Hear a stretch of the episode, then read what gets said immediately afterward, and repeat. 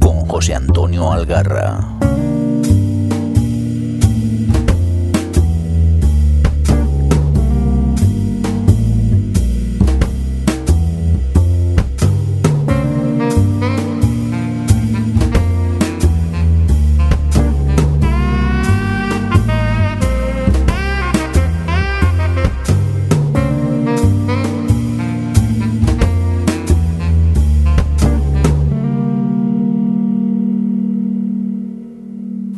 Soy Juchu y ya estoy de nuevo con vosotros para presentaros el sexto episodio del Rincón Criminal.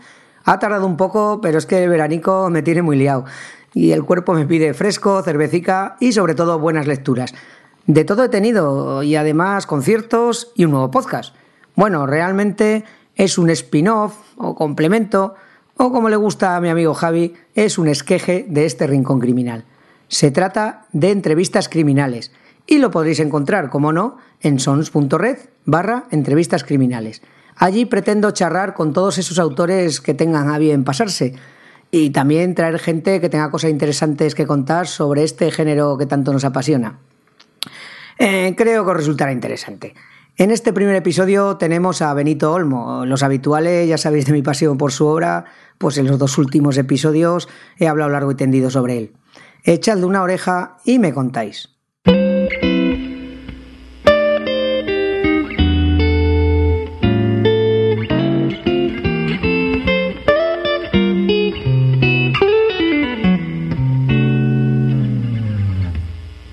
Y aunque este no es un episodio especial verano ni nada de eso, permitidme os recomiende tres lecturas fresquitas y muy interesantes que estoy seguro disfrutaréis tanto como yo. Las tres son razonablemente cortas, un par no llegan a las 200 páginas, pero os dejarán clavados en la hamaca el chiringuito, la terraza, o si sois suertudos y viajáis hará que vuestros trayectos pasen en un suspiro. Aquí van en el orden en las que las he leído. ¿Qué digo leído? Devorado en este último mes y medio. Bien Maldadas es la primera obra de Laura Gomara. Menudo debut, de cada libro hay algo que nos enamora y que lo hace especial. En este caso tiene nombre de mujer, Ruth Santana. Hacía tiempo que no me encontraba con un personaje tan bien construido, con tantos matices y una evolución tan interesante.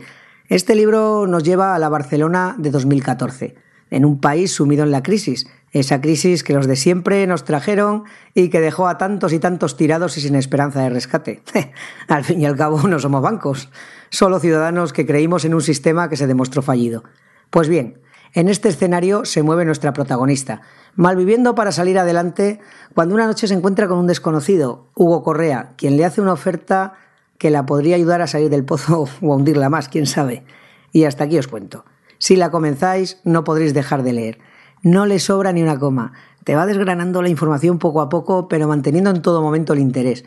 Y aunque ella es el personaje principal, es una obra muy coral y con un desarrollo poco convencional y un desenlace perfecto. En mi opinión, claro. Vamos con la segunda.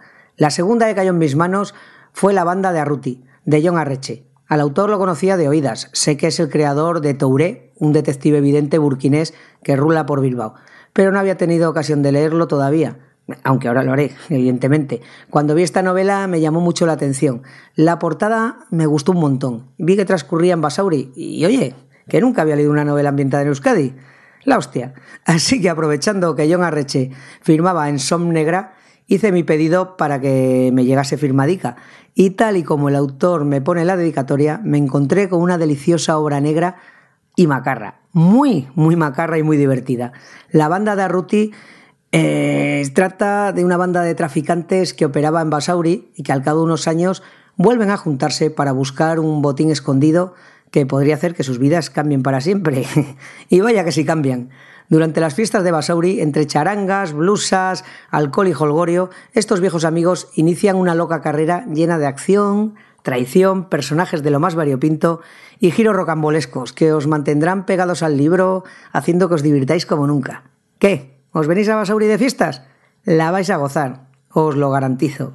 Para terminar, volvemos a Barcelona de la mano de Justo, última novela de Carlos Basas del Rey. Como en el caso de Arreche, este autor me sonaba, eh, sé que ha sido comisario de Pamplona Negra, hasta esta edición al menos, y que tiene, entre otras novelas, una serie policíaca protagonizada por el inspector Herodoto Corominas. pero justo es lo primero que he leído, eh, os anticipo que no será el último.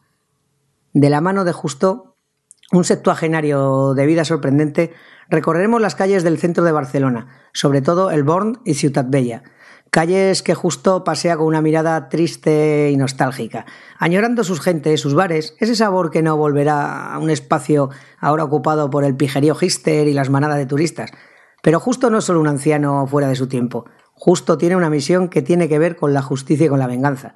En solo 200 páginas menos, llenas de sangre, violencia y dolor, veremos el mundo a través de los ojos de Justo, una mirada certera y nada complaciente sobre el ser humano, sus miedos, anhelos y miserias, y todo ello escrito de una forma excepcional, con un estilo que me ha hecho parar de tanto en tanto, cerrar el libro y reflexionar sobre lo leído. Os aseguro que eso no me pasa a menudo. Yo soy más de devorar los libros uno detrás de otro que de paladear. Pero tela como escribe este hombre. Cuánta chicha con tan pocas palabras. No dudéis en acompañar a Justo en sus paseos. Os aseguro que es una experiencia difícil de olvidar. Bueno, creo que con esto una toalla y una buena sombra tendréis más que suficiente para disfrutar de un verano criminal. Claro, y una cervecita. Y mientras yo voy a por la mía, os dejo con Tamar y Felipe que os presentan a un nuevo autor de mi biblioteca criminal, Juan Madrid. Hasta ahora.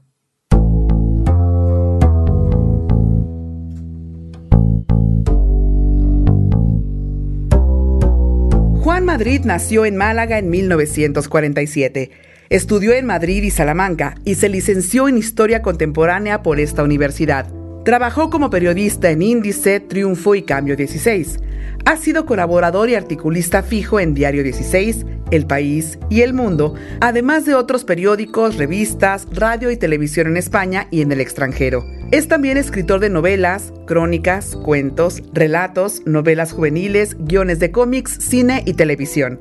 Fue guionista de Brigada Central, serie pionera en el género policial que se emitió entre 1989 y 1990 en televisión española y estuvo protagonizada por Imanol Arias en el papel del comisario Flores. También se han llevado al cine sus novelas Nada que hacer, Días contados y sus relatos Crónicas del Madrid Oscuro y Tánger, que él mismo dirigió. En 1980 publicó su primera novela, Un beso de amigo, en la que aparece por vez primera el personaje de Tony Romano, ex policía, ex boxeador, metido a detective sin licencia que deambula por el Madrid de la transición y que protagonizará una serie compuesta por siete novelas. En su última novela, Perros que duermen, publicada en 2017, nos lleva a aquella época sombría de la guerra y la posguerra civil española. Juan Madrid es un claro seguidor de la novela negra americana, pero su estilo revela ciertos matices del costumbrismo español y la novela picaresca. Es precisamente ese conjunto el que hace la originalidad de su obra.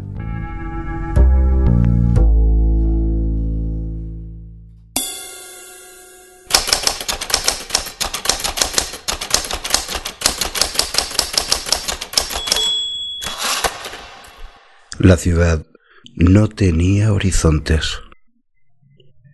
Hasta lo que alcanzaba la vista, los edificios recortaban el cielo negro en un bosque interminable de masas oscuras, salpicadas de luces y puntitos dorados. Líneas discontinuas trazaban caminos entre la maraña de edificios comerciales de hormigón y acero, marcados por anuncios luminosos que estallaban en la noche. No se distinguían los barrios altos de los bajos, las ropas tendidas en las sórdidas ventanas, los pisos minúsculos y fríos, ni los tugurios con olor a sudor y miedo, tampoco las chabolas ni el barro. Solo se veían las luces. Detrás de esas luces, debajo de los anuncios luminosos y las ráfagas de luz, estaba la basura. Había basura en todas partes, en los grandes apartamentos, en los barrios residenciales, en los exclusivos clubes privados y las elegantes barriadas donde se encontraban las oficinas enmoquetadas. Y nadie podría jamás quitar tanta basura.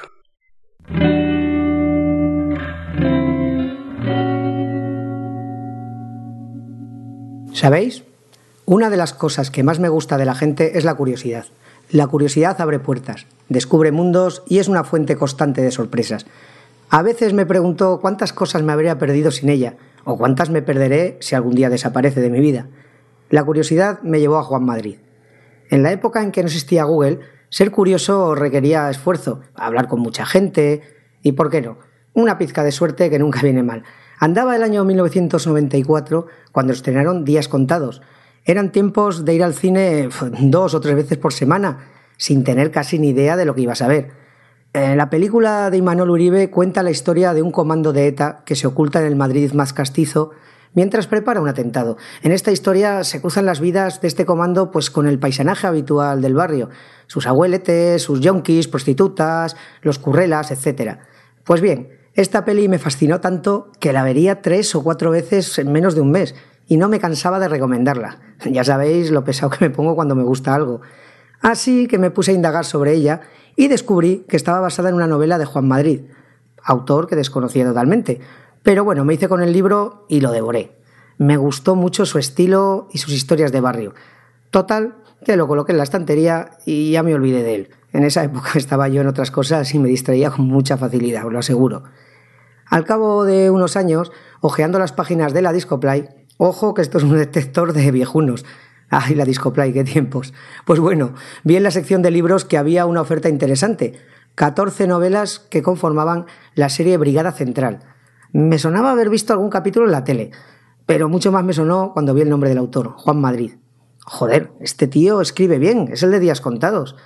Mm, así que me hice con la oferta y como me suele pasar, los 14 libros, tampoco son muy grandes, todo hay que decirlo, cayeron en un plis una serie policial mucho más interesante y cruda que la mayoría de las que años más tarde se han puesto de moda, con un lenguaje cercano y callejero, situaciones reales muy reconocibles, personajes duros y totalmente amorales. La convierten en un referente único e irrepetible, al menos yo no he leído nada igual. La serie televisiva eh, televisiva, protagonizada por Imanol Arias en el papel de Flores, un inspector gitano de la policía, no está nada mal, teniendo en cuenta que se emitió entre el 89 y el 90. La, la podéis ver en la web de Radio Televisión Española, ya os dejaré el enlace en el blog. Pues bueno, un tiempo después eh, vi Tanger en el cine, donde el propio autor dirige la adaptación cinematográfica de su obra. La peli apenas la recuerdo, la verdad. Sé que estaba protagonizada por Jorge Perugorría, pero bueno, la novela me gustó mucho y trata de temas, por desgracia, muy actuales. Los nacionalismos exacerbados, la inmigración, el racismo y todo en un marco muy violento y deshumanizado. ¿Os suena, no? Y bueno, ya llegamos a la que, en mi opinión, es la saga que deberíais de leer para conocer a fondo a este autor. Y, ¿por qué no?, conocer a uno de los pilares del noir patrio. La serie protagonizada por Tony Romano, ex policía, ex boxeador, cobrador de morosos y detective privado sin licencia. Aunque yo llevaba tiempo picoteando la obra de Juan Madrid, no llegué a esta serie hasta que me topé con la librería Negra y Criminal y el librero Paco Camarasa, como no. Y yo, por curiosidad, como decía antes, andaba buscando mucho entre los libros de segunda mano y le pregunté a Paco si tenía algo de este autor. Y me recomendó tres novelitas de la serie Etiqueta Negra de Ediciones Júcar. Acabo de mirarlas y ninguna llegaba a los 5 euros la cantidad de buenos libros que compré en Negra y Criminal de esa editorial. Bueno, pues en concreto los de esta serie eran el primero, Un beso de amigo, Las apariencias no engañan y Regalo de la casa. Si hasta entonces Juan Madrid me parecía un escritor interesante, con estas novelas me volvió la cabeza del revés. Ahí conocemos a Antonio Carpintero, que es el nombre real de Tony Romano, a principios de los 80, cuando ya ha dejado la policía eh, totalmente desencantado, pues se harta de estar todo el día pillando mangantes de medio pelo, eh, robabolsos, camelletes, mientras los verdaderos delincuentes gozan de la impunidad que les otorga su poder, poder que emana del dinero o de los contactos políticos. Así que en un beso de amigo ya lo conocemos trabajando para Draper, una agencia de cobro de morosos donde también investigan pues, casos de desapariciones, infidelidades y demás cosas habituales en los huele braguetas. En sucesivas novelas, ocho hasta la fecha, lo veremos ejercer de vigilante en clubs o haciendo trabajos de guardaespaldas, siempre con su chaqueta mil rayas, su única corbata y su cigarrillo en la boca. Con él haremos un viaje por ese Madrid de la transición, el que no nos enseñan en los libros de historia, pero que son parte de nuestra historia, nuestra historia real. El Madrid de los obreros, los ancianos que malviven en el centro de la ciudad y que son poco a poco expulsados de sus casas por la modernidad. Eh, las putas de la calle Montera, eh, los chulos, los camellos que van pasando la vida y lo que no es la vida en esos bares de barra sucia, tapas, tinto peleón y clientela que al final acaban siendo familia. Todo este panorama está narrado con maestría por Juan Madrid, con frases cortas, afiladas, personajes duros, muy cínicos y descreídos, es fiel seguidor de la tradición negramericana, muy chandleriano, pero tiene ese toque cañí costumbrista que lo acerca mucho a la picaresca española. Mm, resumiendo, leer esta serie es abrir los ojos a esas realidades que nunca vemos o que no queremos ver, porque nos resulta más cómodo. Esa marginalidad en la que se mueven muchos de nuestros vecinos o esos poderosos que con sus corruptelas y trapicheos consigan que nuestras vidas sean más difíciles mientras sus fortunas crecen. Abrid los ojos y mirad pero sobre todo leed y disfrutad de este autor único e imprescindible.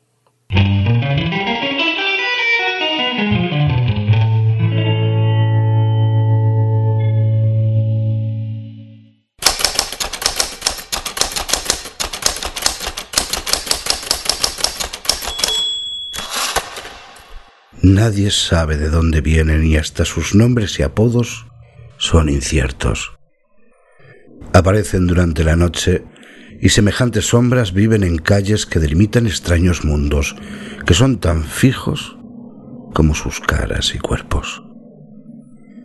Nadie las ve durante el día, como si la luz del sol les hiciera daño.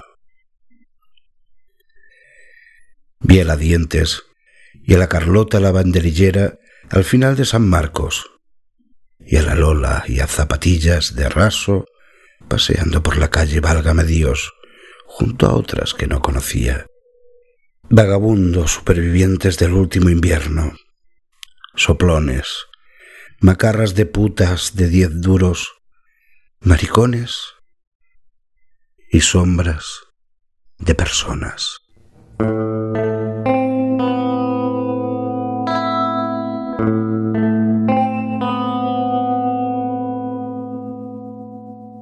Llegamos al final de este episodio que aunque ha tardado más de lo que hubiese deseado, espero os guste. También espero que me sigáis haciendo llegar vuestros comentarios y opiniones sobre los autores de los que os hablo. Me da mucha alegría ver que sois muchos los que os animáis a leer algunos de ellos y además me decís que os están gustando. Oye, ese es el motivo por el que me atrevo a grabar esto, compartir y difundir el género.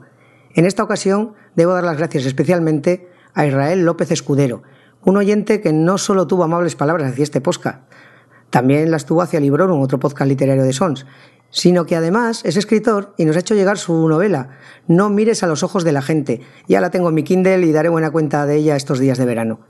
Pero además me va a venir muy bien para intentar ayudar a otro oyente que me dejó una pregunta en iVoox. Epónimo busca relatos cortos noir que puedan ser dramatizados en podcast. Pues bien, aunque al principio me descoloco un poco porque no suelo leer mucho relato corto, Mira por dónde Israel resultó finalista en el sexto concurso internacional de relato Bruma Negra organizado por la revista Calibre 38. Os dejaré el enlace donde podréis descargar tanto el relato ganador como los cinco finalistas. Oye, espero que esto te sirva. Pero también ya puestos, buscando en mi biblioteca, he encontrado alguna cosa interesante. De la editorial al revés, tengo Diez Negritos, que es una recopilación de relatos escritos por reconocidos autores en español. También está el fanzine Los Diletantes, que suele publicar algún relato de género. Muy recomendable y premiado, por cierto, este fanzine. En la revista Fiat Lux también puedes encontrarlos, aunque creo que ya la dejaron de publicar en papel. Y para terminar, Aragón Negro publicó un libro con 10 relatos. Oye, muchas gracias por haber despertado mi curiosidad. Ya me contarás si te ha sido útil algo de esto. Intentaré dejar todos los enlaces que pueda en el blog. Y ahora sí, ya me despido dando gracias mil al señor Mirindo, que se ha editado esto mientras chapoteaba en la piscina junto a su patito de goma. A Tamara y a Felipe, porque siempre están allí cuando necesito de sus voces. Y a vosotros por vuestra paciencia y amabilidad con este que os habla, lo mejor que podéis saber. Mm, ya sabéis que estamos en iBox, iTunes y en el blog sons.red barra Rincón Criminal, junto a otros estupendos podcasts de la red. El próximo espero que llegue antes de que acabe el verano, pues os traeré una autora ideal para leer a pleno sol. Un abrazo y recordad que esto es confidencial, en voz baja y muy secretito. Hasta aquí esta edición de El Rincón Criminal, un podcast alojado en Sons, red de podcast. Encuentra mucha más información de este episodio en nuestra página web, sons.red barra Rincón Criminal. Y descubre muchos más podcasts en sons.red.